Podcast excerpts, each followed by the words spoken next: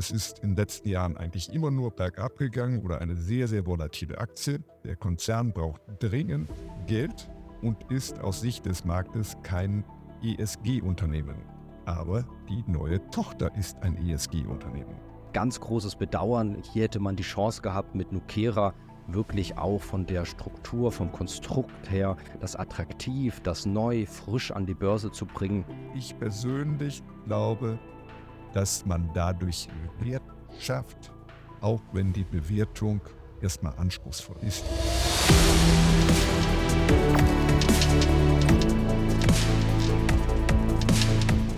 Großer IPO steht wieder mal auf der Agenda. ThyssenKrupp Nucera, man hört schon, ein großer altbekannter Industriekonzern hat seine Finger im Spiel. Es wird vermutlich ein milliardenschwerer IPO werden und wir haben viele Anfragen von Mitgliedern bekommen und bitten mach doch mal eine Einschätzung zu diesem IPO und hier sind wir eingeschaltet auf dem YouTube-Kanal der SDK Schutzgemeinschaft der Kapitalanleger. Mein Name ist Paul Petzelberger und mit dabei einer unserer Hauptversammlungssprecher, Reinhard Martius. Hallo Reinhard und lass uns direkt starten. Was macht Nukera und wie sehen die Eckdaten zum IPO aus?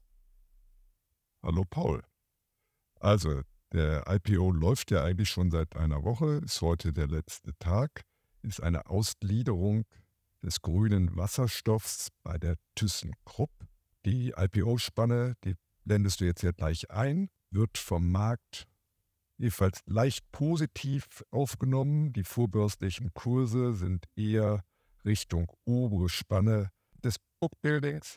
Volumen von gut 550 Millionen Euro. Bisher hat ja ThyssenKrupp ein Problem es ist in den letzten Jahren eigentlich immer nur bergab gegangen oder eine sehr, sehr volatile Aktie. Der Konzern braucht dringend Geld und ist aus Sicht des Marktes kein ESG-Unternehmen. Aber die neue Tochter ist ein ESG-Unternehmen. Und dadurch, dass jeder Geldanleger heutzutage gezwungen wird, alle Anleger darauf anzusprechen, wird das Geld sicher, wenn es ein erfolgreicher IPO wird, dort in diesen Bereich reinfließen. An sich ist der gesamte ThyssenKrupp-Konzern relativ moderat bewertet. Aber die Börsenkursentwicklung in den letzten Jahren hat ja keine Freude gemacht. Gut, dass du ThyssenKrupp ansprichst. Da hatten wir vor ein paar Wochen auch schon mal ein Video gemacht, sehr ausführlich, wo wir uns wirklich den ThyssenKrupp-Konzern angeschaut haben mit allen Töchtern, mit allen Bestandteilen, weil das ja bewertungstechnisch auch sehr interessant ist. Das Video blenden wir am Schluss auch nochmal ein. Jetzt aber zu ThyssenKrupp Nucera. Also, du hast es schon erwähnt und vielleicht nochmal ganz konkret. ThyssenKrupp aktuell hält 66 Prozent an seiner Tochter. Die anderen 34 Prozent hält der Indo äh, italienische Industriekonzern Denora. Und ich möchte jetzt erstmal zu Beginn eine ganz große Kritik äußern, wenn wir uns hier den Namen anschauen. ThyssenKrupp Nucera AG und Coca GAA Reinhard, du hast es schon ein bisschen angesprochen, der ThyssenKrupp-Konzern hat ja eine bewegte Vergangenheit hinter sich, einen großen Verfall als Industriekonzern, muss man sagen, in den letzten zehn Jahren.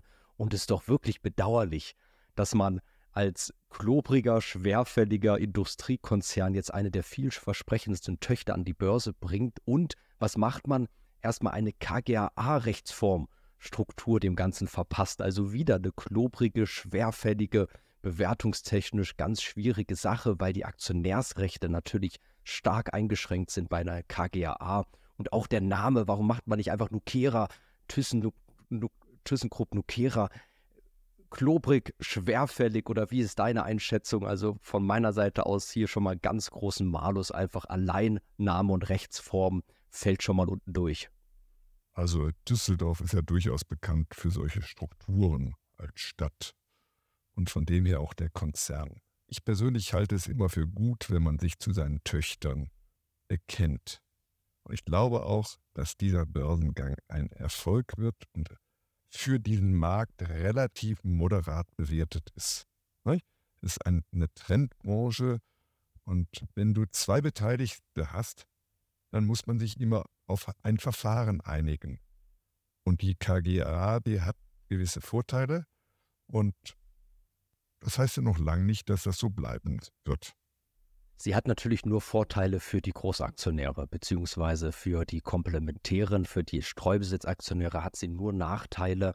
Leider, aber du sprichst es an, Äh, zum einen ThyssenKrupp äh, hängt da mit drin, zum anderen die Familie Denora, da ist ja der Federico Denora, einer der reichsten Italiener, äh, sozusagen, das ist seine Familienholding, Familienholding. Und wenn man sich da die Struktur anschaut, die haben ja vor einem Jahr ein IPO gemacht, die haben sogar so mehrfach Stimmrechte, also da werden die Streubesitzaktionäre ganz am Boden gehalten von der Stimmrechtsstruktur, das sieht noch schlimmer aus da weiß man zumindest ein bisschen, wo es herkommt. Aber wie gesagt, ganz großes Bedauern. Hier hätte man die Chance gehabt, mit Nukera wirklich auch von der Struktur, vom Konstrukt her, das attraktiv, das neu, frisch an die Börse zu bringen. Und leider hat man das in dem Punkt versäumt. Bewertung. Ja, großes Thema. Du hast es angesprochen. In der Branchensicht bin ich bei dir. Könnte man sagen, ist sie vielleicht sogar günstig bewertet. Aber wir müssen natürlich hier ein bisschen trennen. Also aus Sicht eines Value-Investoren ist die Aktie natürlich maßlos überteuert.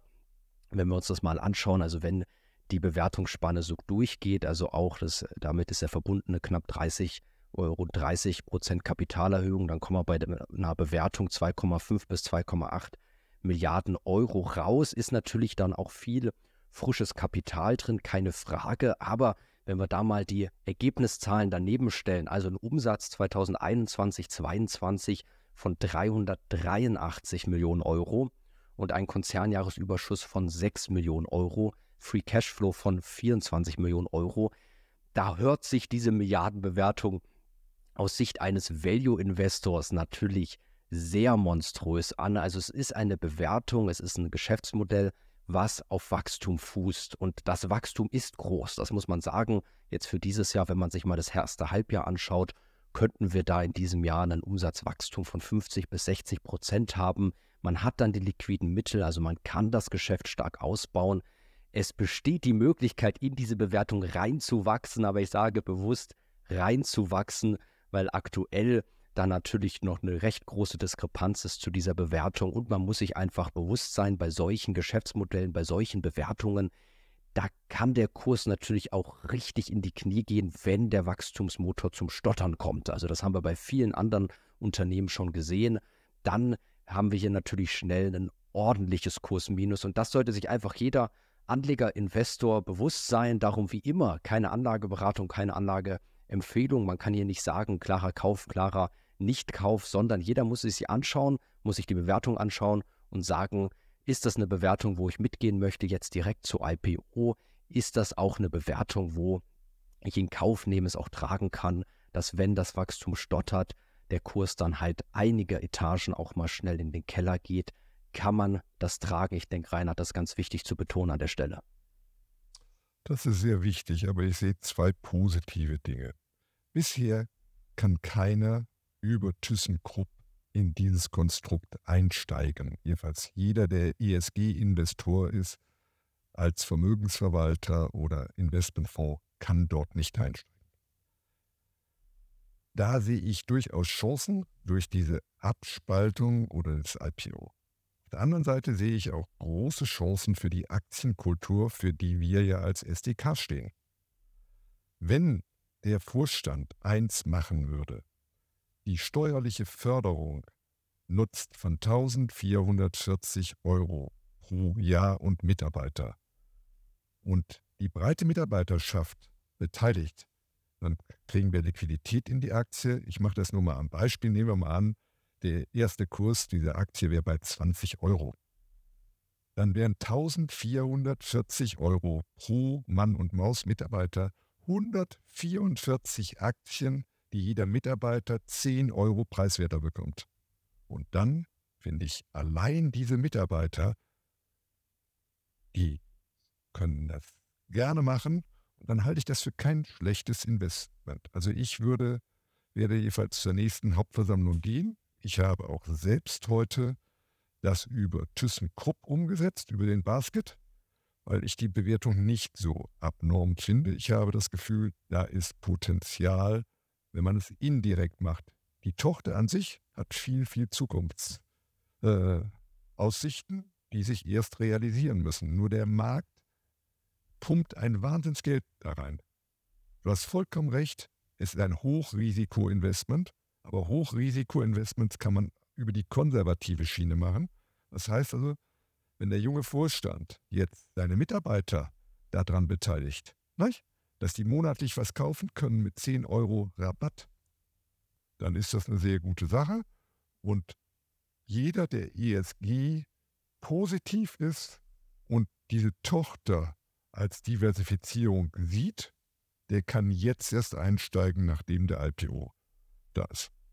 Es gibt natürlich zwei Punkte, die tatsächlich das auch unterstützen. Wir können das mal einblenden. Zum einen ist das eben auch der Aktienkurs von Industrie Denora. Also über die konnte man ja wie über ThyssenKrupp bisher auch schon indirekt dann sozusagen investieren. Und ganz selten hier muss man echt sagen, ein Jahr nach dem IPO, der Kurs ist gut gelaufen. Also 50 Prozent Anstieg bei den Italienern, die hier 33 Prozent an Nukera halten. Da lief das sehr gut, könnte man natürlich jetzt auch sagen, vielleicht ist das jetzt auch der Peak, weil ja auch diese IPO gespielt wird. Aber man muss sagen, hier alle, die sozusagen den indirekten Weg über Industrie Denora gewählt haben, nicht über ThyssenKrupp bisher, die sind bei den Italienern ganz gut gefahren. Und das andere, der andere Chart, und der ist natürlich der von Nel Asa, einem Wettbewerber. Und da bin ich dann auch wieder bei dir, Reinhard. Und das kann man unterstreichen, wenn man sich da die Bewertungsrelation anschaut dann ist Nukera wirklich spottbillig. Und ich meine das wirklich wortwörtlich. Also Nelasa hatte letztes Jahr einen Umsatz von 80 Millionen Euro und einen Konzernjahresfehlbetrag, also ein Verlust von 101 Millionen Euro.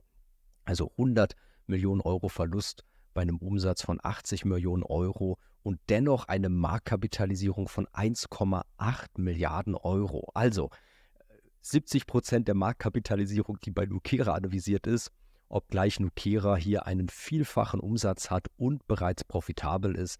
Also klar, wenn man sich eben ein Verhältnis jetzt mal zu Nelasa anschaut, dann ist Nukera wirklich von den Zahlen her viel günstiger bewertet. Aber es heißt natürlich nicht, nur weil Nelasa viel zu teuer ist, überbewertet ist, dass Nukera dann eben dennoch eine hohe Bewertung beibehalten wird. Aber ich denke ganz wichtig, das Ganze so ein bisschen einzuordnen. Ja, es gibt auf beiden äh, Investors Relation Seiten, also einerseits bei der Tochter äh, ThyssenKrupp Nucera und bei der Muttergesellschaft oder dem Hauptaktionär gibt es gute Präsentationen. Und bevor man einem Investment näher tritt, sollte man sich die angucken. Ich persönlich mache das immer nur ein bisschen anders. Ich sage, ich als Kleinaktionär habe viel zu wenig Zeit und zu wenig Informationen. Ich gucke über eine Seite wie Market Screener, wer ist denn dort daran beteiligt? An ThyssenKrupp sind drei hervorragende Value-Investoren beteiligt. Und in der Regel liegt man damit nicht so schlecht. Welche Value-Investoren meinst du? Der norwegische Staatsfonds, Dimensional Fund Advisors, die zeichnen aber grundsätzlich keine Neuemission. Aber und äh, auch Vanguard ist daran noch beteiligt, sind insgesamt über 50 Prozent sind praktisch im Besitz von Investmentfonds, was eine extrem hohe Zahl ist neben der Familienstiftung, weil früher hieß das ja mal Thyssen und dann haben wir ja ganz viele historische Aktien geschaffen, Krupp haben wir dazu genommen und daraus gibt es dann noch eine Stiftung. Also man sollte sich damit bisschen auseinandersetzen. Ich persönlich glaube, dass man dadurch Wert schafft, auch wenn die Bewertung also eines neuen Bereichs ist immer erstmal anspruchsvoll. Deswegen hoffe ich, dass die Mitarbeiter dort preiswerter reinkommen und dann könnte, könnte man bei so einem kleinen Wert auch die Liquidität schaffen, weil wir haben ja schwierige Zeit, Börsenzeiten und da ist Liquidität alles. Wir haben betont, Risikoinvestment, darum die Sache abzurunden, vielleicht auch nochmal drei Charts über Trola, Linde und Erdiquid. Also Nukera, Nelasa, solche Unternehmen, man nennt es Pure Play, die natürlich 100% so einen Wachstumsbereich einnehmen, haben eine dementsprechende Bewertung.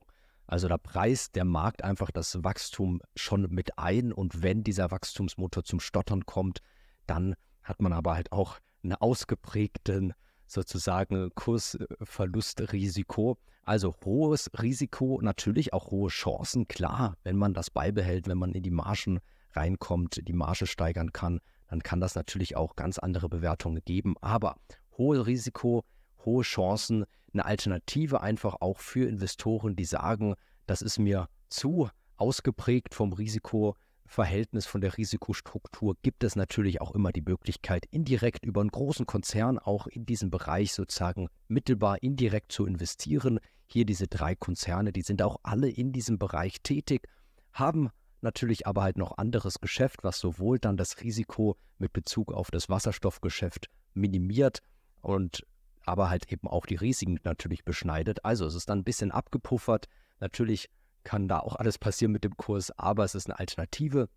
Das abschließend nochmal aufgezeigt und ich denke, damit haben wir doch einen ganz guten Überblick gegeben. Reinhard, vielen Dank für deine Einschätzung und bis zum nächsten Mal. Bitte, bitte. Wir hoffen, euch hat das Video gefallen. Mal wieder ein heißer IPO, wie ja meistens bei IPOs natürlich die Altaktionäre probieren, die Aktien zu Höchstkursen, zu Höchstbewertungen an den Mann zu bringen mit den höchsten Wachstumsraten etc. Also ich persönlich würde da ja nichts anfassen. Wir kennen doch diese IPOs schon von so vielen anderen Unternehmen, die so dermaßen auf Wachstum basieren. Das ist einfach ganz schwierig. Meistens müssen die Wachstumsraten, diese enormen Wachstumsraten überhaupt erstmal beibehalten werden, um die Bewertung zu rechtfertigen und dann wirklich in neue Bewertungen reinzuwachsen ganz, ganz schwierig. Klar, manchmal gelingt es, aber das Ganze ist sehr luftig und Anleger sollten sich einfach bewusst sein, dass es hier auch dann wirklich mal 60, 70, 80 Prozent in den Keller gehen kann, wenn der Wachstumsmotor stottert. Also da nochmal die Betonung, was ich noch erwähnt hatte. Hier natürlich jetzt abschließend nochmal die Einblendung ThyssenKrupp. Also da sieht die Bewertung ganz anders aus. Da kann man irgendwo Cash abzählen und äh, Nukera und dann deckt das in etwa irgendwo schon die Bewertung. Aber natürlich hier auch eine ganz große Sondersituation. Schaut in dem Video vorbei, sehr ausführlich mit Alan Galecki sind wir das Thema ThyssenKrupp durchgegangen, noch nicht allzu lange her. Schaut vorbei, natürlich auch bei den anderen Videos auf unserem Kanal. Bis zum nächsten Mal.